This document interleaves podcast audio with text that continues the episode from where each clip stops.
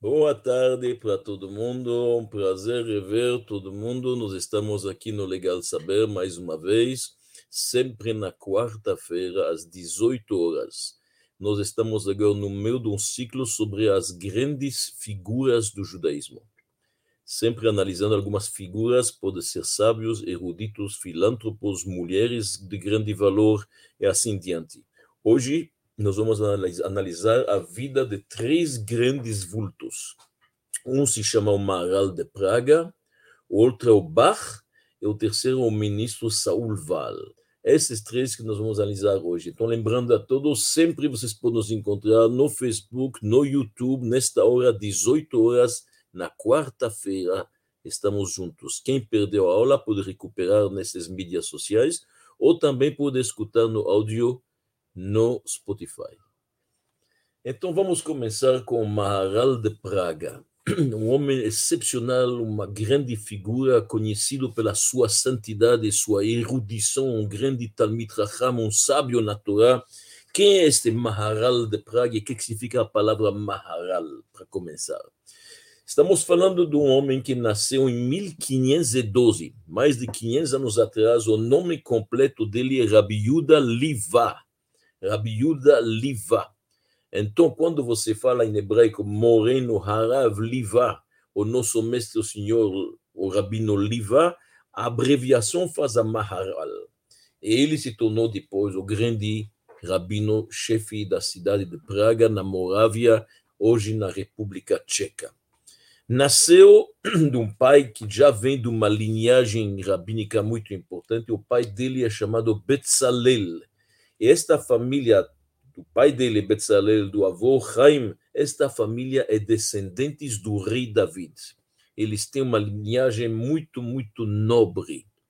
Este menino, já como pequeno, com sete anos, o Maral, cujo nome como acabamos de falar, Yehuda Liva, Liva vem do alemão Löb, que significa um, um, um leão, leão. Yehuda e leão estão muitas vezes ligados, os dois, porque se vocês olham bem, no Gênesis, como Jacob abençoou seu filho Judá, ele falou: Você é forte como um leão. So Judá e leão vai junto. Judá Leib, em Yiddish. Judá Leib, na verdade, em alemão, faz a Judá Liva. Esse é o nome dele. Nós chamamos ele o Maharal. O Maharal de Praga, com sete anos, já era um prodígio.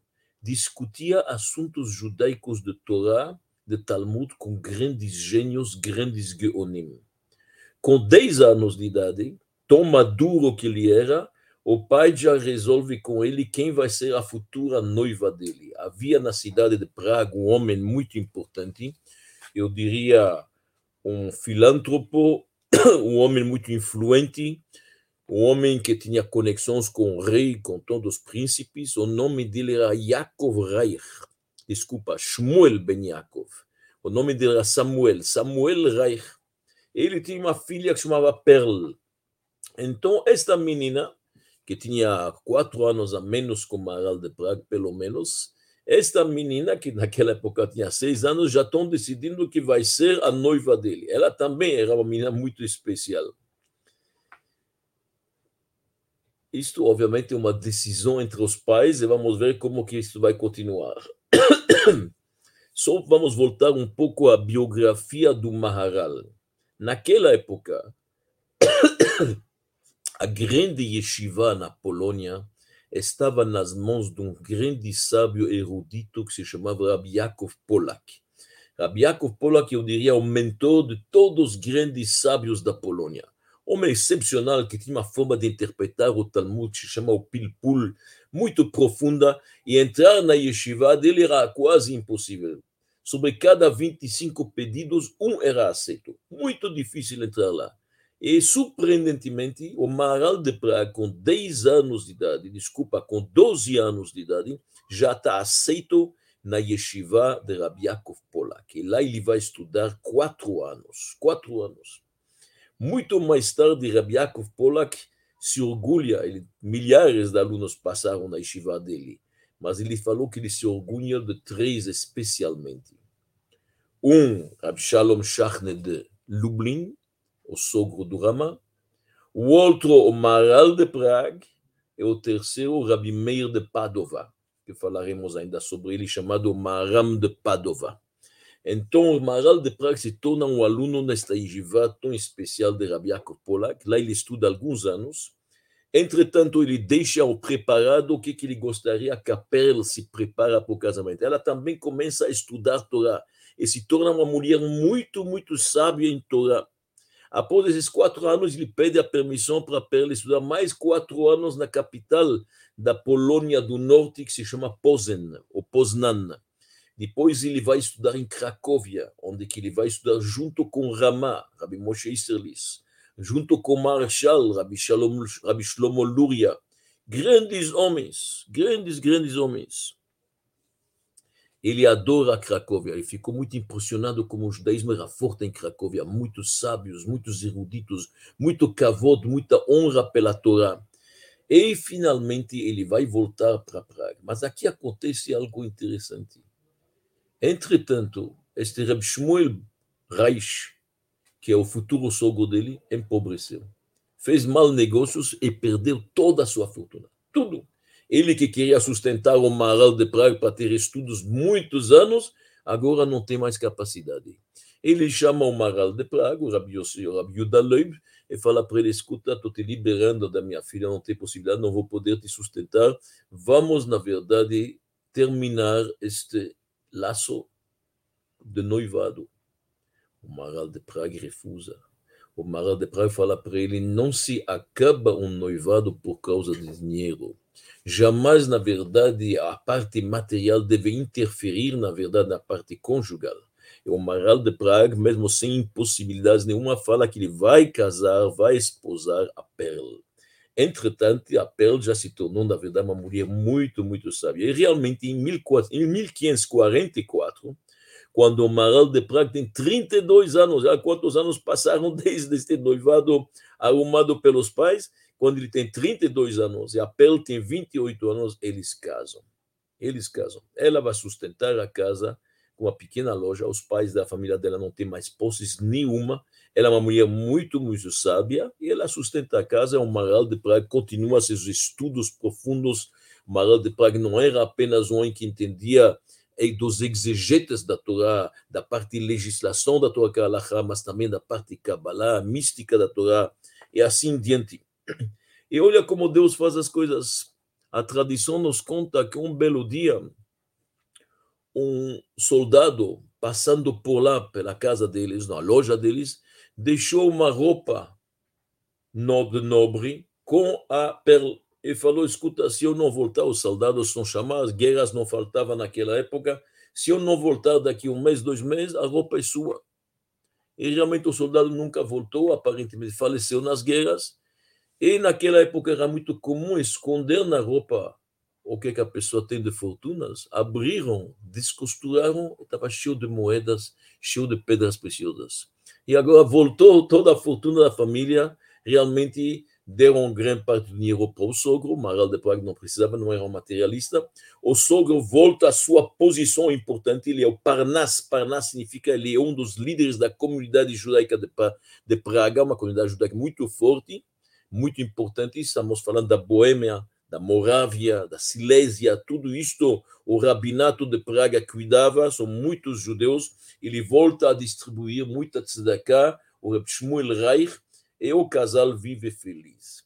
Esta Pel, como falamos, ela mesmo testemunhou na velhice que desde oito anos de idade jamais estudou menos que cinco horas de Torá por dia coisa excepcional. Normalmente uma mulher não estuda tanto Torá, tem que saber, obviamente, as leis que concernem as mulheres, ela tem que saber as leis como acender as velas Shabbat, cozinhar pelo Shabbat, às vezes kashrut, as leis na mikve, que é a purificação, a imersão, na verdade, no banho ritual, mas a mulher não estuda tanto Torá. Esta Pel fala que ela nunca estudou menos que cinco horas e no final vai ser ela que organiza todos os escritos, os manuscritos Maral. Maral escreveu, ele foi um prolífico escritor e autor, muitos e muitos livros juntos, são milhares de páginas.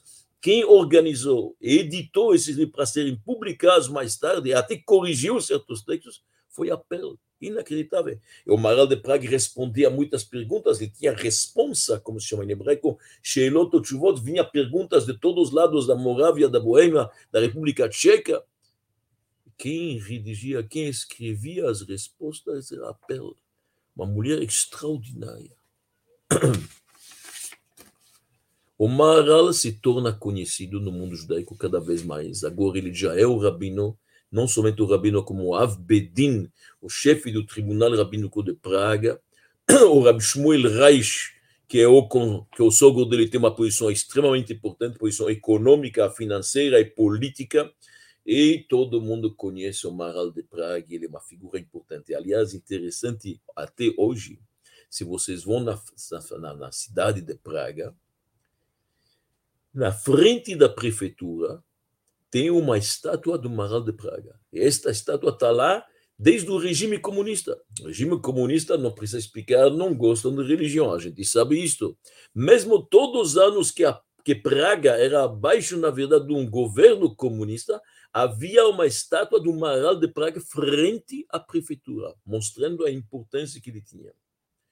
O rei da região se chama o rei Ferdinando I. Ele é um católico devoto, mas muito amigo pessoal do Shmuel Reich. E aqui vai acontecer uma coisa importante na história do judaísmo da Europa Central. Naquela época, a Inquisição já existe. A Inquisição já, infelizmente, fez seus, sua destruição no judaísmo na Península Ibérica, houve já expulsão, estamos nos anos 1550. Já os judeus da, do Portugal da Espanha foram expulsos, aqueles que ficaram, os novos cristãos, muitos são, na vida, julgados pela Inquisição, as torturas que a gente conhece, os autos da fé, onde que queimam judeus na praça pública. 1555, mais ou menos, por ordem papal, influência, obviamente, do Santo Ofício da Inquisição, os livros judaicos foram queimados na Itália. Roma, Veneza, principalmente. Em praça pública, pegaram todos os manuscritos, todos os livros que tinha do Talmud, já tem a impressão, e queimaram eles. E este antissemitismo vai se espalhando mais para mais países católicos. E o Papa e Roma estão pressionando que outros países católicos fazem igual e expulsam os seus judeus de seus condados, de seus países. Estão querendo que os judeus sejam expulsos da Boêmia, da Morávia e assim diante. E fazem esta pressão sobre o rei Ferdinando. O Shmuel Reich, muito influente, achava que seria talvez bom pagar mais impostos, quem sabe com dinheiro, dando judeus, contribuindo mais impostos, suborno, quem sabe pode aliviar estes decretos. O Maral de Praga achava que o dinheiro não é a solução. Porque se vão começar a fazer isso, a extorsão será pior ainda. Então, em cada comunidade judaica, vão extorquir os judeus ameaçando de expulsão, vão ter que pagar fortunas. E aqui vai acontecer duas histórias interessantes que vão salvar os judeus desses decretos, porque a pressão de Roma é muito forte em cima do rei Fernando, que se reúne com os bispos, e bispos antissemitas naquela época não faltava, e realmente estão querendo que os judeus sejam expulsos. São cidadãos que, última categoria, não são importantes, etc, etc. O príncipe, o rei Ferdinando, este Fernando I, tinha dois filhos. Um, o príncipe Ferdinando, o mesmo nome, o outro, Maximiliano.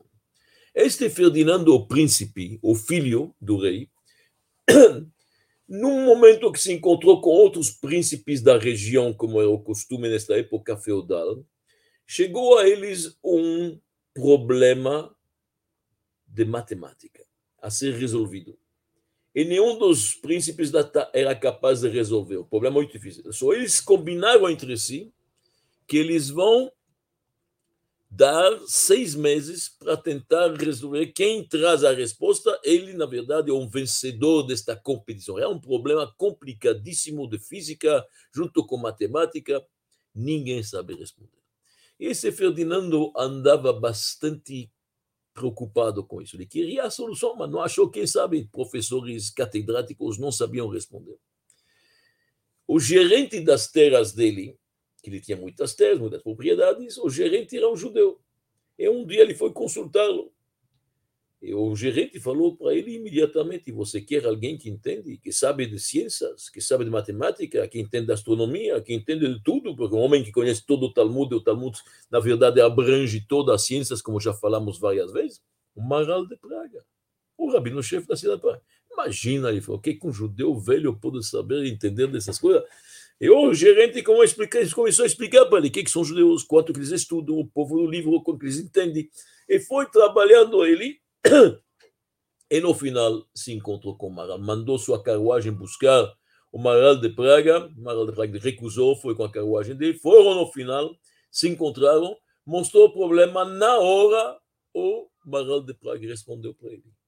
O Ferdinando ficou muito impressionado. Na hora respondeu, eu, segurou ele uma semana no palácio, aprendeu com ele muita coisa, estudou o que é judaísmo, o que é Torá, aprendeu, entendeu a história dos judeus, entendeu o que, que os antissemitas estão fazendo com o povo judeu, quanta opressão que passa, quantos massacres e quantas expulsões. Isso foi muito bom. Isso foi um dos filhos do rei. O outro, Maximiliano, estava com dívidas enormes, não sabia gerar, gerenciar seus bens. Tinha terras, mas estava perdendo muito dinheiro. Tinha um gerente alemão que estava roubando ele. No final, quem resolveu para ele foi o gerente do irmão, o judeu, que também salvou ele e conseguiu que, através de três homens ricos da comunidade judaica, um famoso Mordechai Meisel, que era o líder da comunidade, o líder Lego, o grande filântropo Meisel, que construiu a sinagoga, como a gente sabe, de, de, de Praga, que até hoje existe.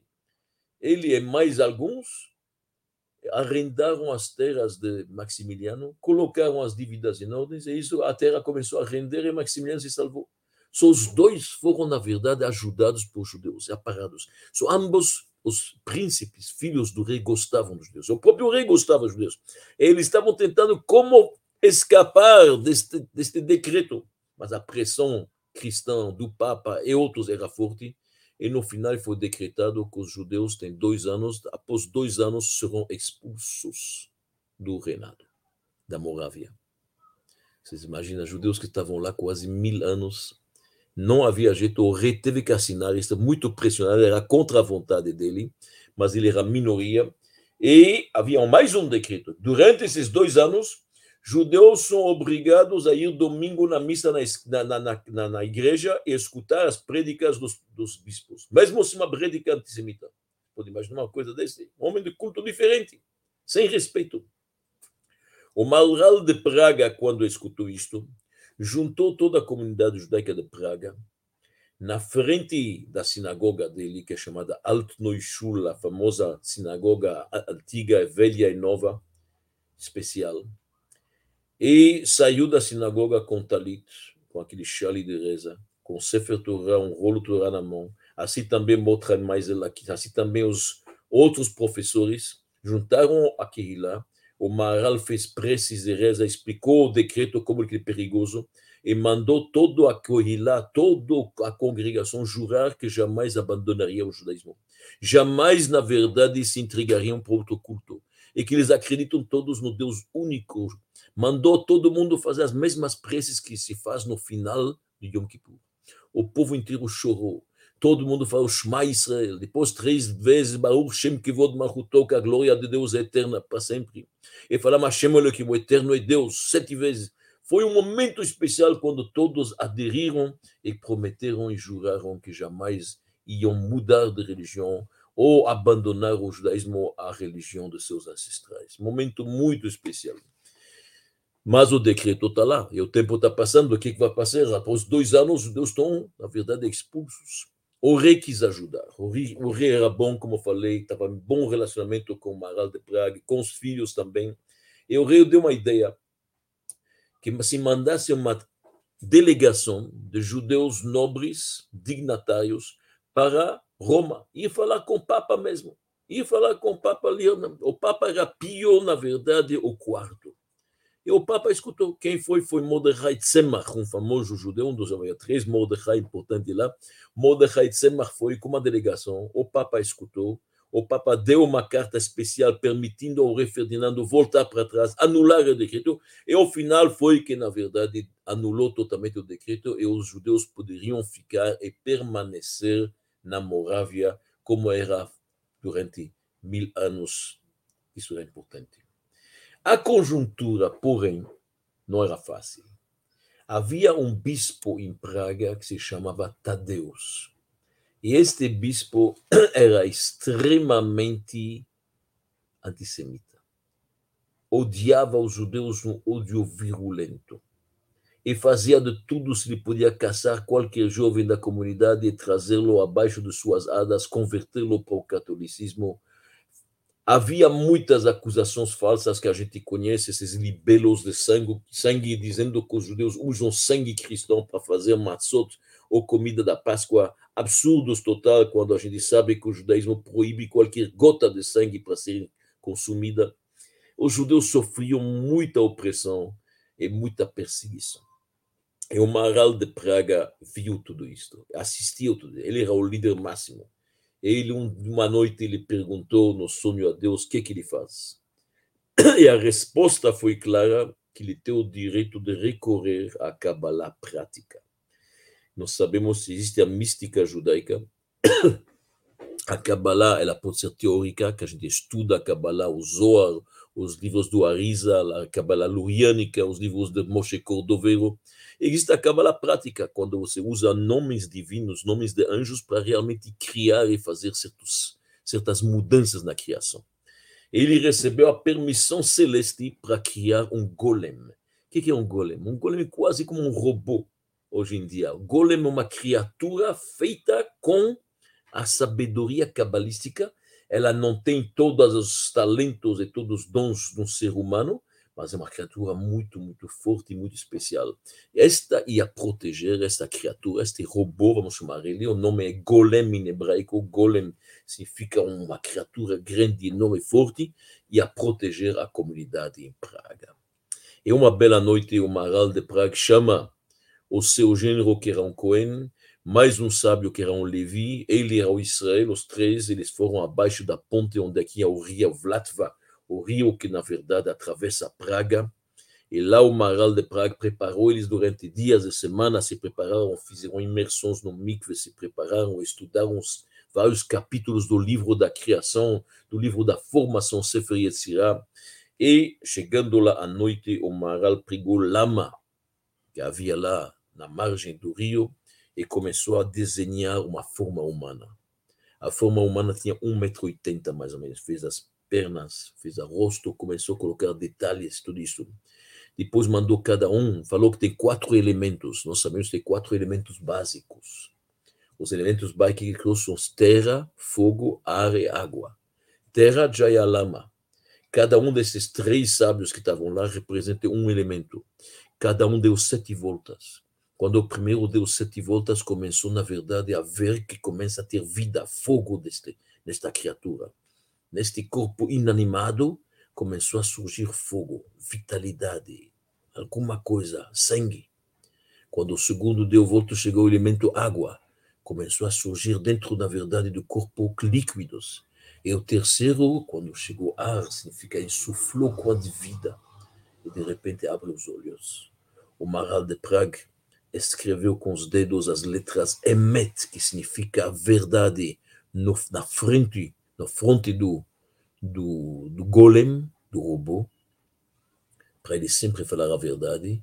Pegou um pergaminho, escreveu lá o nome inefável de Deus, colocou abaixo da língua, e a partir daquele momento, este golem é capaz de levantar. Deu para ele o nome de Yosef, por causa de um caso parecido no Talmud, com os sábios do Talmud, para eles criarem, na verdade, criaturas com a Kabbalah era coisa muito fácil para eles. O Talmud nos conta de dois sábios que estavam sexta-feira à tarde sem carne para poder comer no Shabat e criar um pequeno bezerro.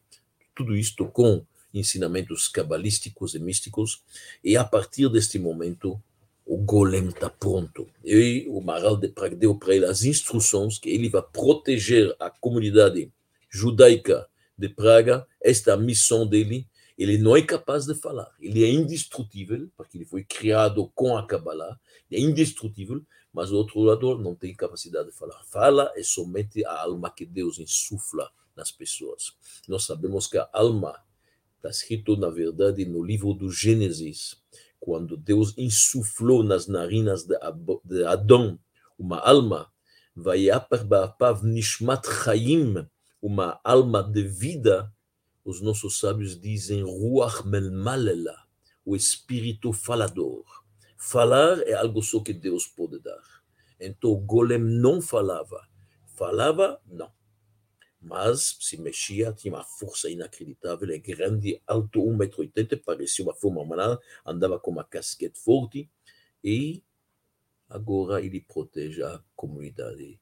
Dia e noite anda, o lugar dele é na sinagoga, um pequeno quarto que o Maral deixou na casa dele, com várias instruções, e tem cheio de histórias, não é momento numa aula como esta que a gente está falando mais a biografia, mas não falta histórias. Uma menina, moça jovem, que foi, na verdade, atraída pelo Mateus, pelo Tadeus, desculpa, para se converter. O Golem foi lá, achou esconderijo, trouxe ela de volta para a família um belo dia, alguém queria acusar a comunidade judaica, preparou um porco e dentro tirou as entranhas, colocou, na verdade, um bebê morto para acusar os judeus que estão, na verdade, pegando sangue de criança, criança, de criança, de criança cristã, enfiou e trouxe o porco dentro da comunidade judaica para colocar na frente da casa do Mordecai, mais o líder da comunidade. Quem descobriu? O golem de Praga. E assim não falta histórias. Um dia alguém envenenou todas as massas que iam fazer as matzot para pensar a comunidade ia comer isto, todos iam morrer. Quem descobre? O golem de Praga, o golem do Maharal. Quer dizer, o robô que o Maharal criou trabalhou durante 10 anos. 10 anos de atividades e o povo não sofreu. Todas as acusações, todas as perseguições, tudo o que tentaram fazer, estava desfeito, estava desmantelado pelo golem que o Maharal criou, uma criatura criada com a mística judaica, com o livro da formação. Inacreditável, o Maharal de, de Praga ficou conhecido por essa história. Após 10 anos, que já não precisava, as acusações falsas diminuíram, tudo se acalmou, o povo vivia em paz, em harmonia. O rabino Maharal de Praga achou que chegou o momento de retirar a vida do golem. Chamou ele, levou ele para o sótão da sinagoga, mandou ele deitar, e naquele momento o Maral de Praga da boca tirou o pergaminho que tinha colocado, e assim deitou lá, cobriu essa terra, até hoje está lá, tem até uma proibição de subir no sótão, hoje está tampado isso, mas se sabe, vários sábios, grandes homens subiram lá e contaram que viram uma forma humana inteira, este é o Golem de Praga.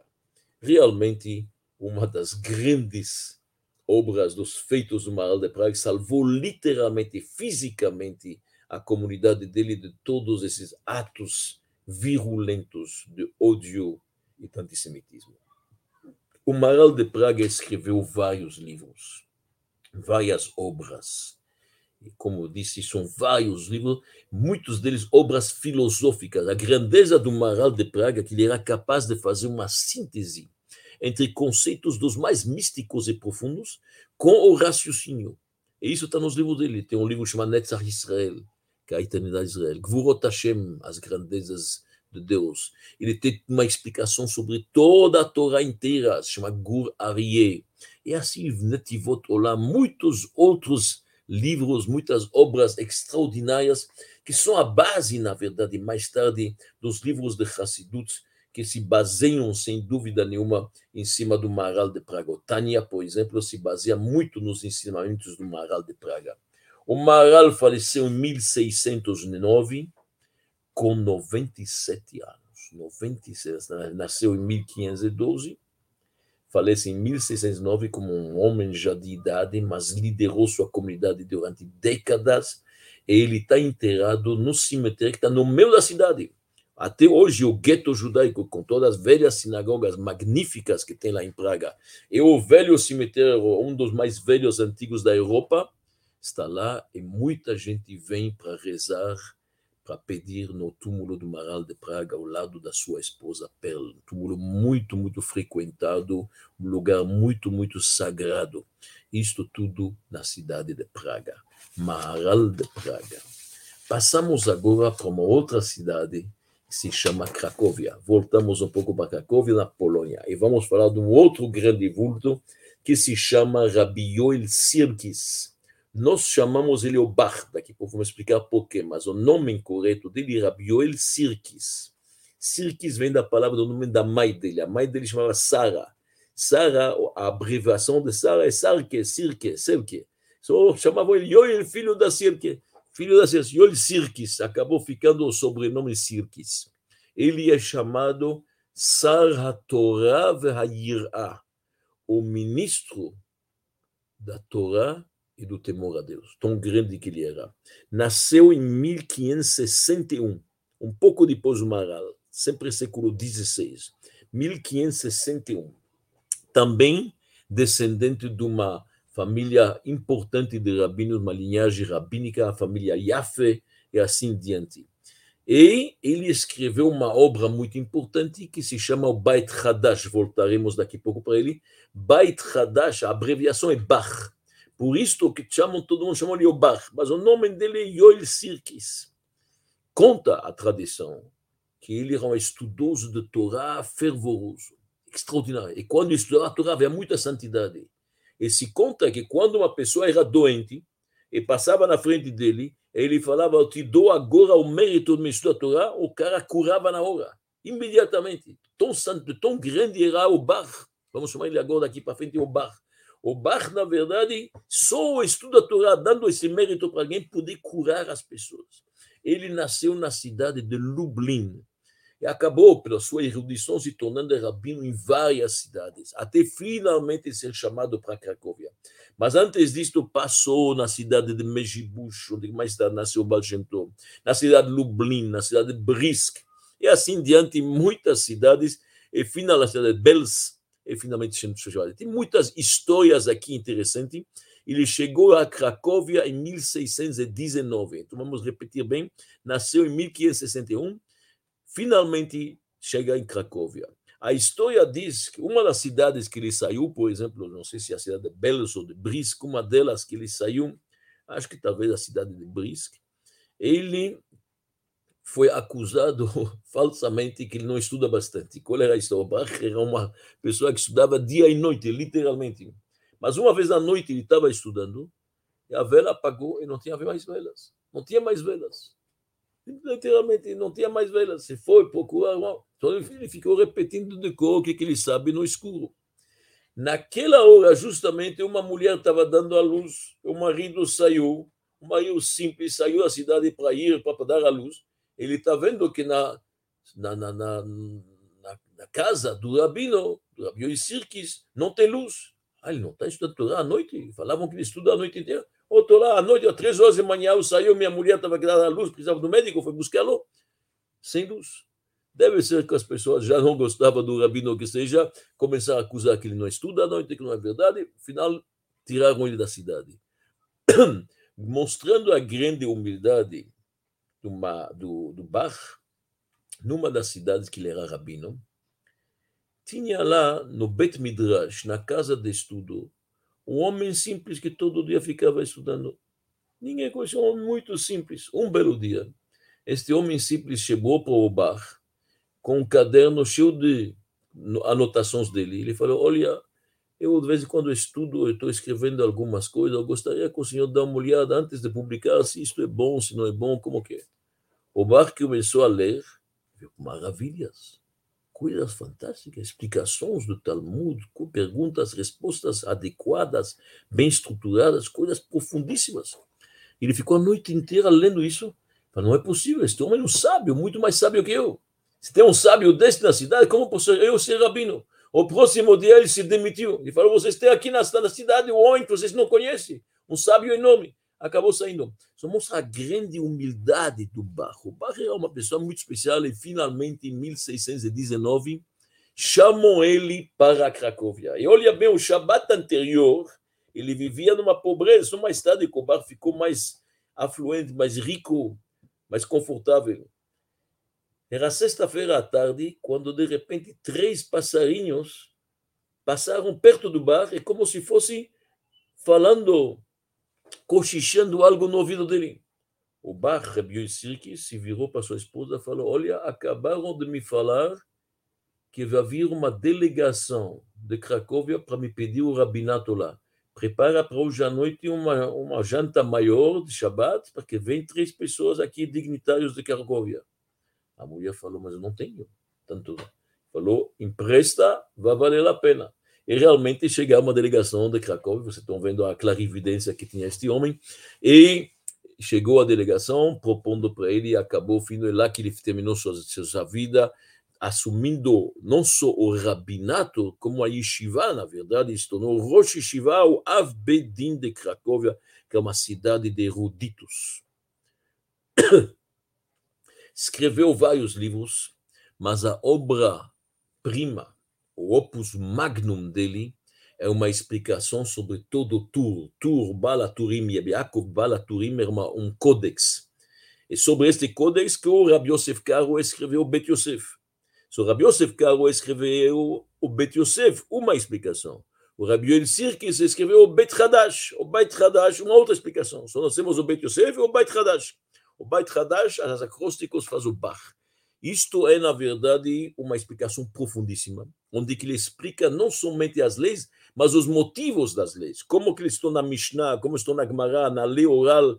Um aprofundamento muito importante, uma obra excepcional sobre todos os quatro volumes do Balaturim. Ele quis, ele quis, na verdade, imprimir isto na sua vida.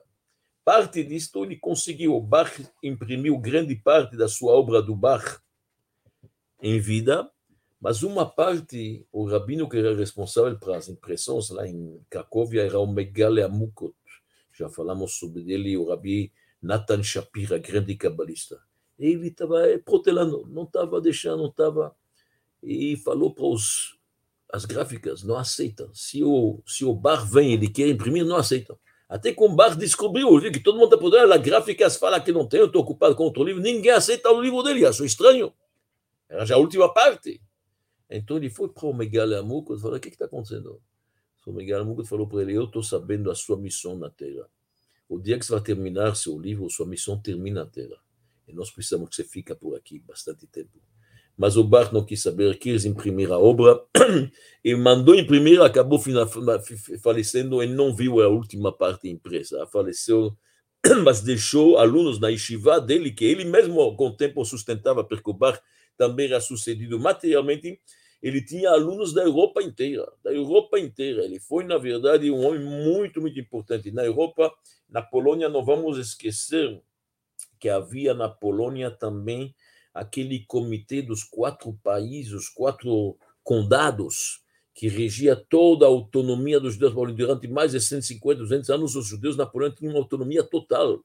Podiam ter, na verdade, cortes rabínicas que eram para legislar e pegavam impostos, decidiam e faziam grandes encontros duas vezes por ano em Lublin e Yaroslav. É lá que se decidia todas as decisões, e lá que se arrumava também todas as contendas, as disputas, lá tinha um bedin grande que julgava. Um deles era o Bach, obviamente. O Bach era uma sumidade grande e deixou dois filhos importantíssimos, grandes rabinos também, um em Cracóvia, outro em Pinchov, deixou um testamento que ninguém toca a fortuna dele enquanto que não imprime, seus livros. O mais importante para ele era, na verdade, imprimir suas obras. O Bach faleceu com 80 anos, muito importante, rabino-chefe lá em Cracóvia, faleceu no 20 de Adar do ano 1640. Escreveu vários livros, escreveu responsa também, porque ele respondia para seus as pessoas que faziam perguntas para ele.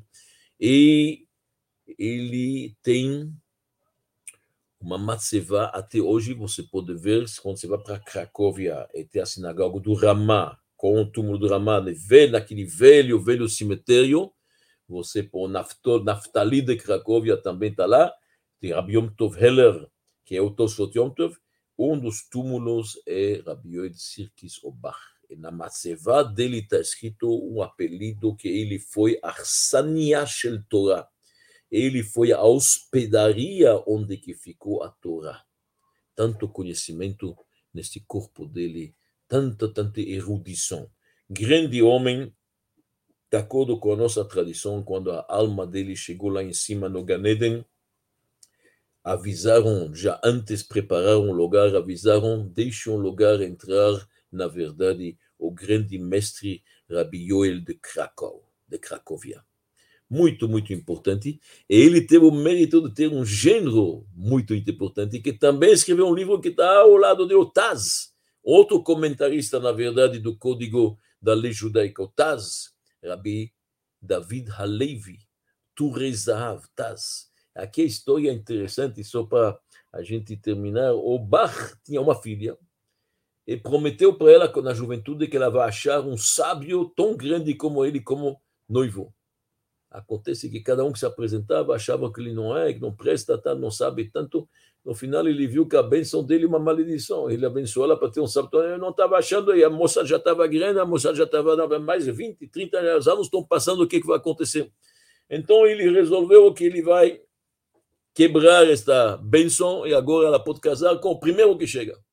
E o bar estava na sinagoga, apareceu um homem com trapos, roupas rasgadas, mas jovem Bach perguntou: Você é solteiro?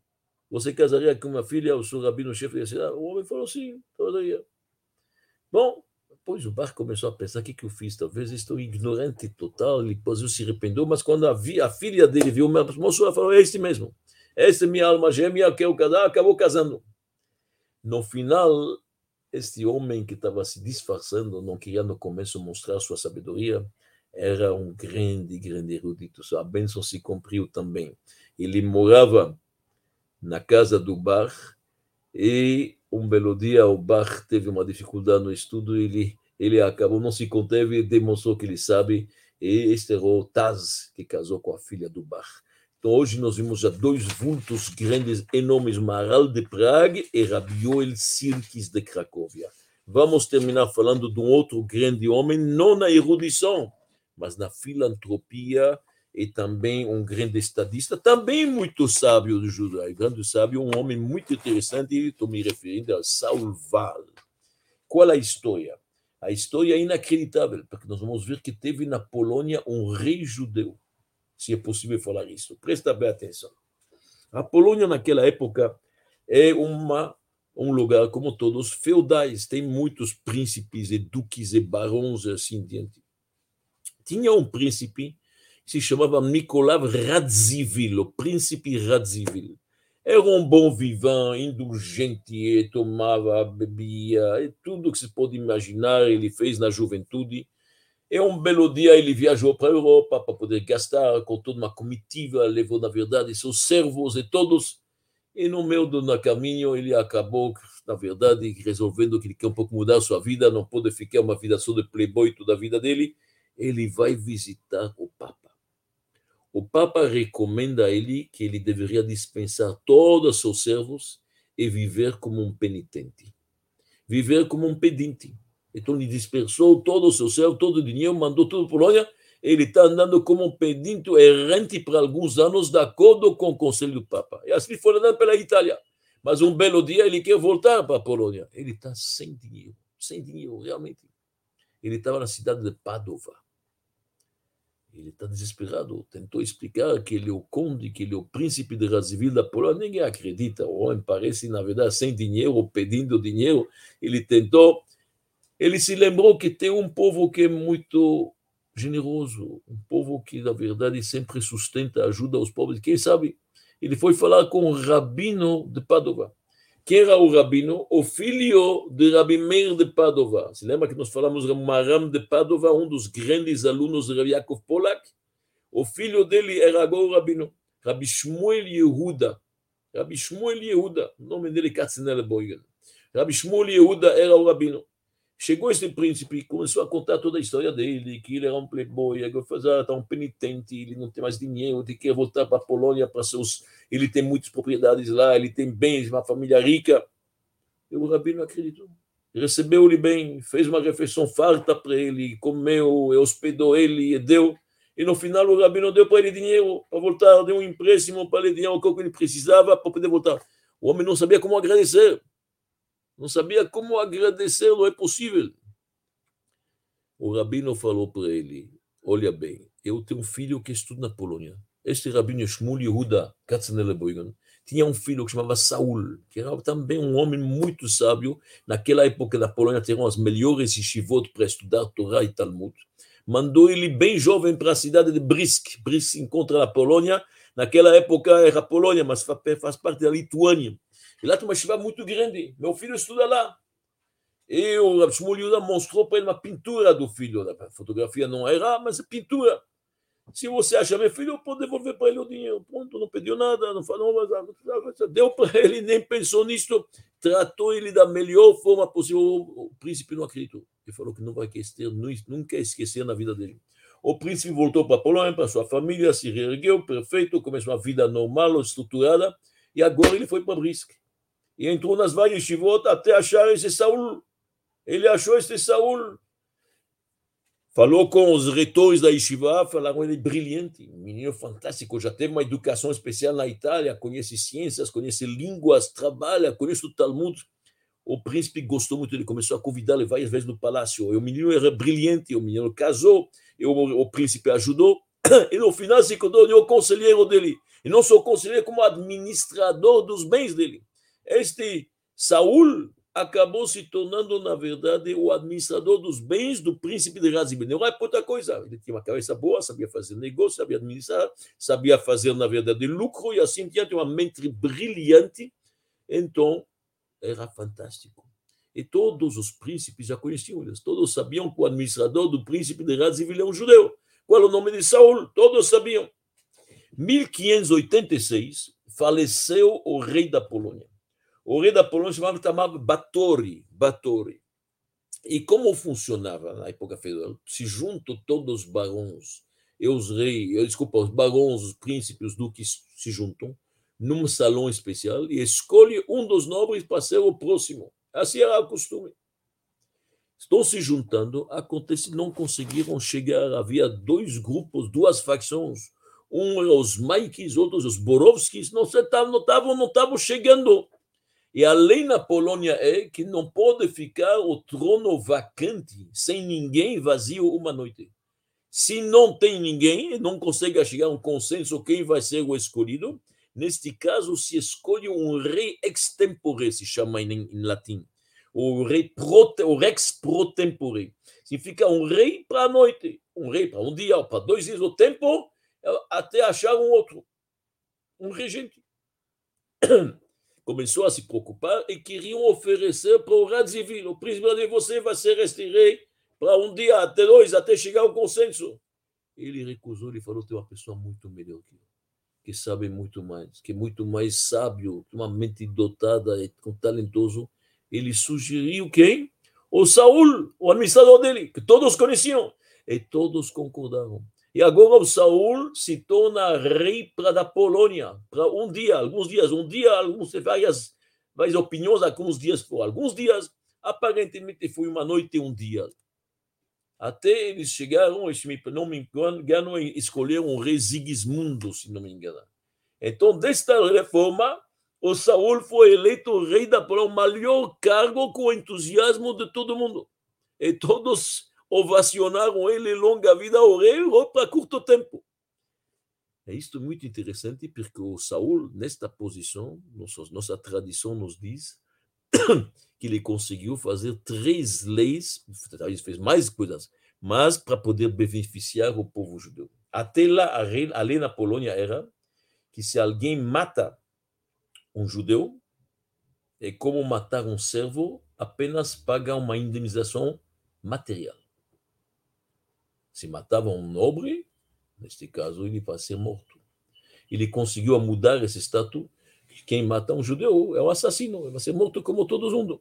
A segunda coisa que ele conseguiu, havia uma proibição para a sinagoga ser num edifício alto, tinha que ser o edifício mais baixo da, da cidade. Ele conseguiu que as sinagogas podem ser altas. E a terceira, as acusações de libelos de sangue, que a gente conhece e tanto sofre, não seriam mais ouvidas e não seriam mais, na verdade, dada tanta atenção. E ele ficou rei para pouco tempo, uma noite ou duas, mas isto é a história de Saul. O nome dele que ele recebeu a partir de lá foi Val. Val em alemão significa escolhido. Ele foi escolhido. E de lá, a família Saul Val tem muitos descendentes, o Kassenelbogen, muitos eh, dinastias racídicas, muitas gente importante. O Rabbi Saul Val, que era um sábio judeu, que era um bom judeu, sempre, nunca, mesmo na posição que ele estava administrando os bens do príncipe de Razivil, nunca esqueceu sua comunidade sempre beneficiou eles. E o Saul Val se tornou rei da Polônia para um dia. Então terminamos nossa aula hoje. Continuaremos na quarta-feira, sempre às 18 horas. Boa tarde, boa tarde.